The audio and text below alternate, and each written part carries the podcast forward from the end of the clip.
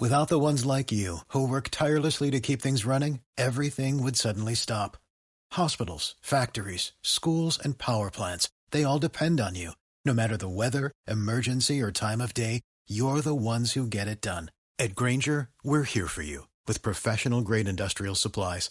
Count on real time product availability and fast delivery. Call clickgranger.com or just stop by. Granger for the ones who get it done. La bota de oro es uno de los trofeos individuales más codiciados por los delanteros que militan en el fútbol europeo, ya que se otorga al jugador con más tantos en una temporada mediante un sistema de puntuación, donde Cristiano, Messi o en su momento Gerd Müller y Eusebio lograron conquistarla. Pero en la historia de este premio, el amaño ya se hizo presente, y lo que en su momento parecía ser una sorpresa deportiva, tiempo después desenmascaró un episodio gris en el fútbol de los 80. Al final de la temporada 86-87, en las listas de goleadores figuró en la cima de todos el rumano Rodion Kamataru, del Dinamo de Bucarest. El Ariete había logrado la cifra de 44 anotaciones en 33 partidos dentro de una campaña, y de forma inesperada se impuso ante cualquier pronóstico al austriaco Anton Polster. Lo más increíble de la hazaña de Kamataru es que la bota de oro la había obtenido con un cierre de temporada inigualable, con 20 tantos en los últimos 6 partidos de la Liga de Rumanía. No había duda de que el delantero tenía los números necesarios para hacerse el trofeo, que por aquella época había sido la cereza en el pastel al gran momento del fútbol de su país. Tan solo una campaña antes, el Estagua de Bucarest fue campeón de la Copa de Europa. Y ahora con Kamataru, la Rumanía que vivía bajo la dictadura de Nicolae Ceausescu reafirmaba parte de su dominio. Sin embargo, el misterio de que algo raro había sucedido en el trámite de la campaña goleadora de Kamataru siempre rondó. Incluso Polster se había negado a recoger la bota de plata como muestra de inconformidad. Tan solo unos años más tarde, la verdad salió a la luz, y el diario L'Equipe y su revista deportiva France Football descubrieron el amaño que rodeó la estratosférica cifra de tantos del ganador de aquella bota de oro. Como mencioné, la dictadura de los Ceausescu aún perduraba por aquellos años, y a lo largo de su régimen, el deporte había funcionado como herramienta para ayudar a la propaganda del régimen. Desde luego, el fútbol no quedó intacto en medio del contexto. Por ejemplo, Nicolae Ceausescu era un ferviente seguidor del Estagua de Bucarest, pero igualmente, su esposa Elena Ceausescu era aficionada al fútbol, en concreto del Dinamo de Bucarest.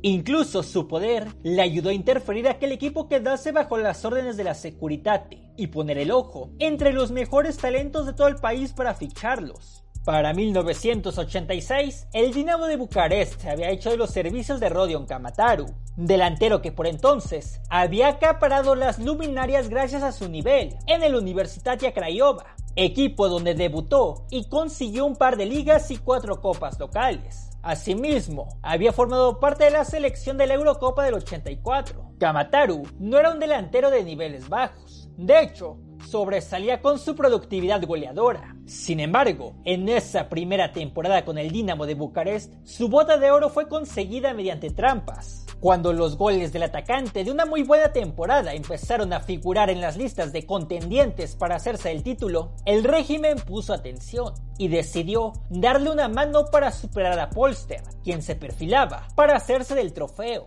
A través de amenazas a los jugadores y equipos rivales, la Securitate del Estado amañó partidos para que los defensores dejasen anotar con facilidad a Kamataru. Esto, aunado a los planteamientos ofensivos de su equipo, contribuyeron a que el atacante elevara su registro goleador en el cierre de la temporada. Los 20 goles en los últimos 6 partidos le hicieron sacar ventaja sobre Polster, aunque apenas el Dinamo pudo ganar uno de esos partidos, mientras que empató 2 y perdió 3.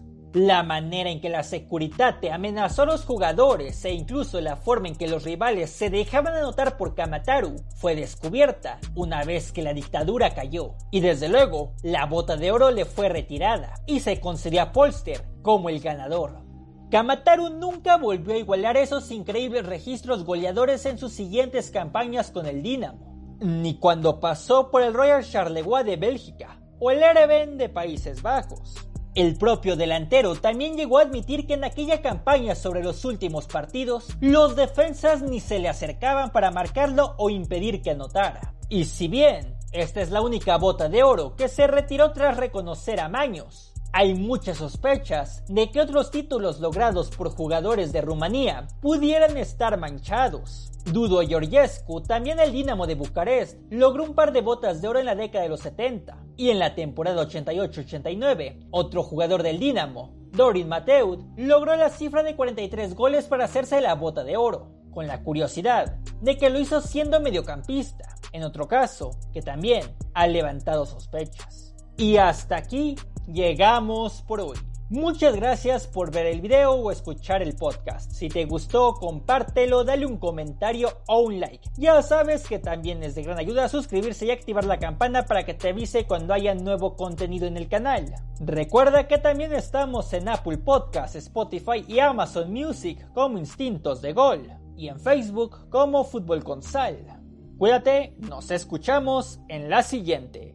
Bye.